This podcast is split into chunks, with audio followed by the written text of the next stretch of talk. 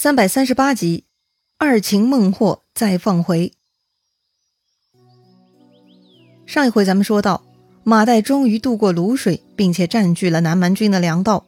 于是孟获派出董图纳去应对马岱，又派阿慧南去沙口拦截后续渡河的蜀兵。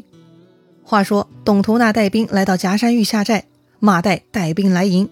蜀军那边有人认得董图纳的，就把前面诸葛亮放回董图纳的事情告诉了马岱。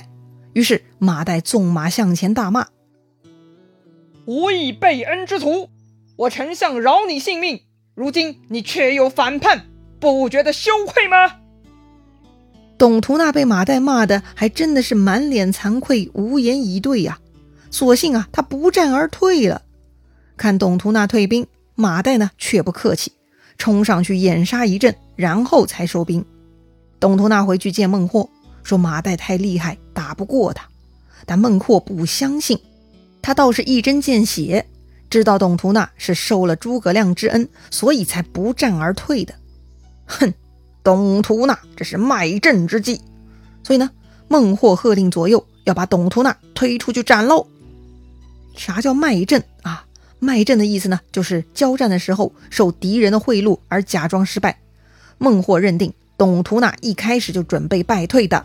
故意领下这个任务，目的就是为了帮助蜀军，所以董图那使的是卖阵之计。董图那当然不是卖阵了，不过呢，内心也确实觉得羞愧。但是旁边其他酋长都是朋友啊，大家纷纷为董图那求情。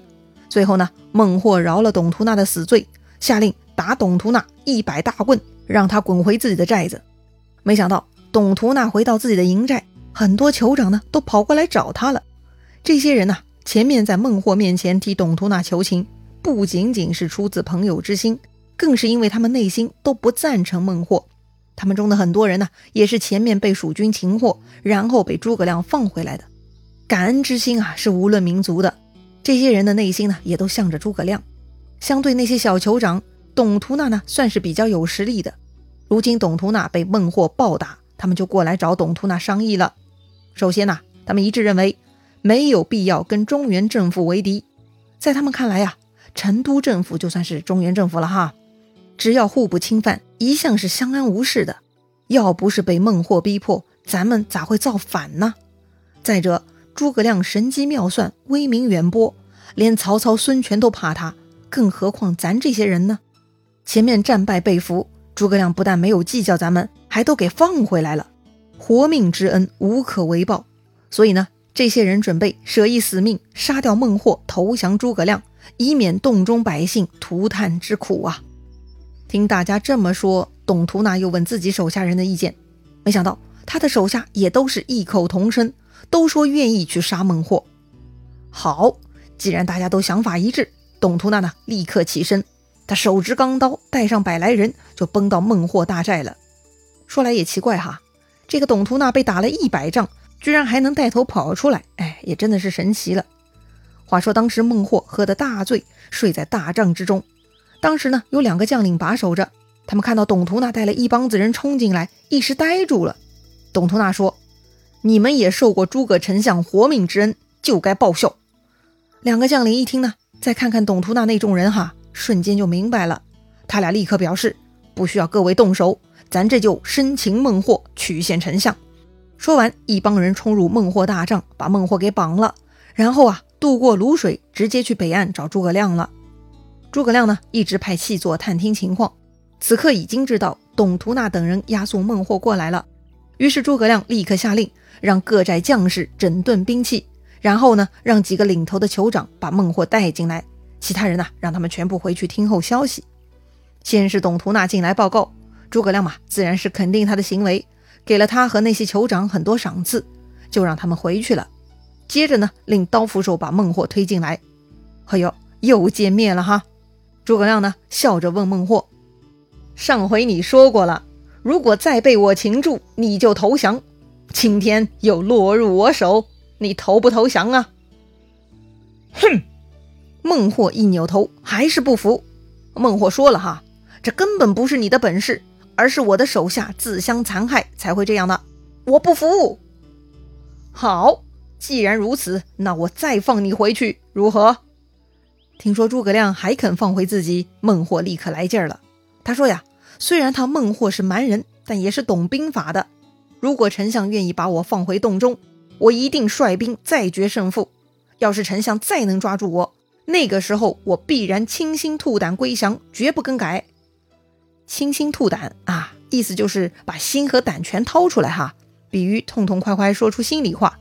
孟获的意思就是啊，如果再给他正面对战的机会，要是再输了，孟获必然是心悦诚服的。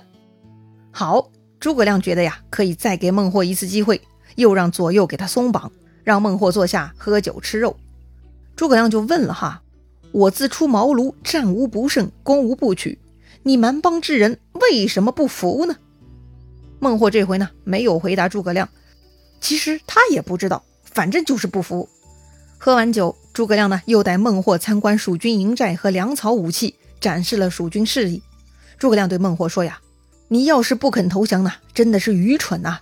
我有如此精兵猛将、粮草兵器，你又怎么胜得过我呢？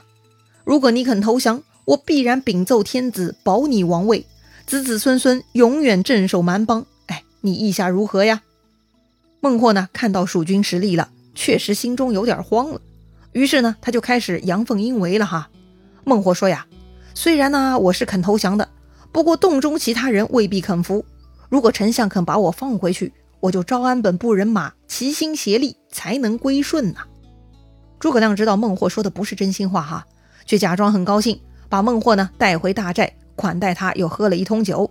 到了晚上，亲自把孟获送回到泸水边，派船把孟获送回了营寨。话说孟获回到自己的营寨，他气的是牙痒痒啊！见鬼去吧！投降，想得美！孟获呢一回去就要清算前面害自己的人。确实啊，前面董图那那些人都已经暴露了哈，所以孟获一回老巢，就派人去请董图那、阿慧南到自己的寨中。假装说是丞相有使命，让他们过来听命。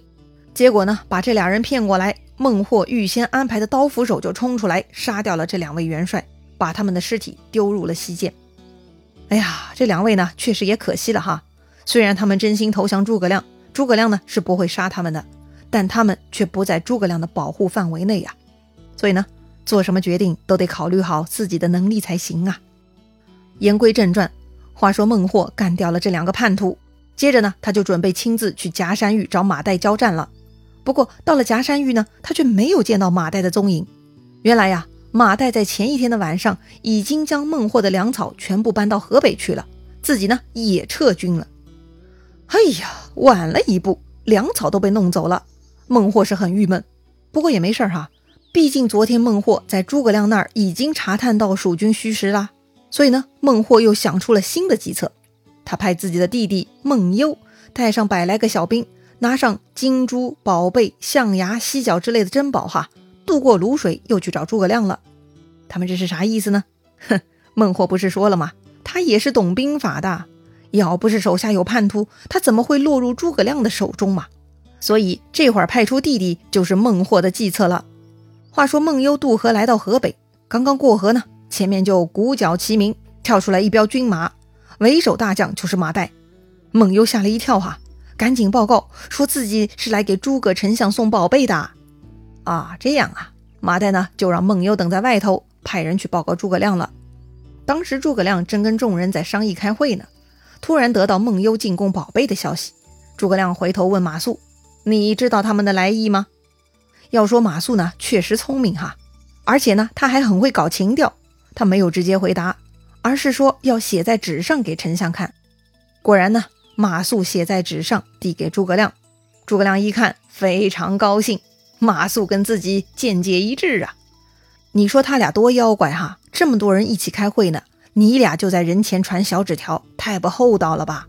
啊，不过呢，兵法虚虚实实，确实也应该防备泄露。所以呢，旁边众人也不敢啰嗦哈。不过马谡这一手是不是跟诸葛亮的行事风格很像啊？当年诸葛亮不就是在鲁肃面前跟周瑜一起写字的吗？所以啊，诸葛亮喜欢马谡也是可以理解的哈。接着呢，诸葛亮又分别叫来了赵云、魏延、王平、马忠和关索，秘密吩咐了一些事情。这些人呢就领命而去了。接着诸葛亮才令人把孟优叫进来。孟优进来说了啊，自己兄长感恩丞相活命之恩，无可奉献，所以才让我拿这些金珠宝贝送给丞相，就当赏君之资吧。后续还会准备其他进贡天子的礼物的。诸葛亮呢，点点头，问孟优啊：“你兄长如今在哪里呢？”孟优说：“兄长感念丞相天恩，这会儿去银坑山中收拾宝物去了，过会儿就会来。”诸葛亮呢，又点点头，问孟优啊：“你带了多少人来呢？”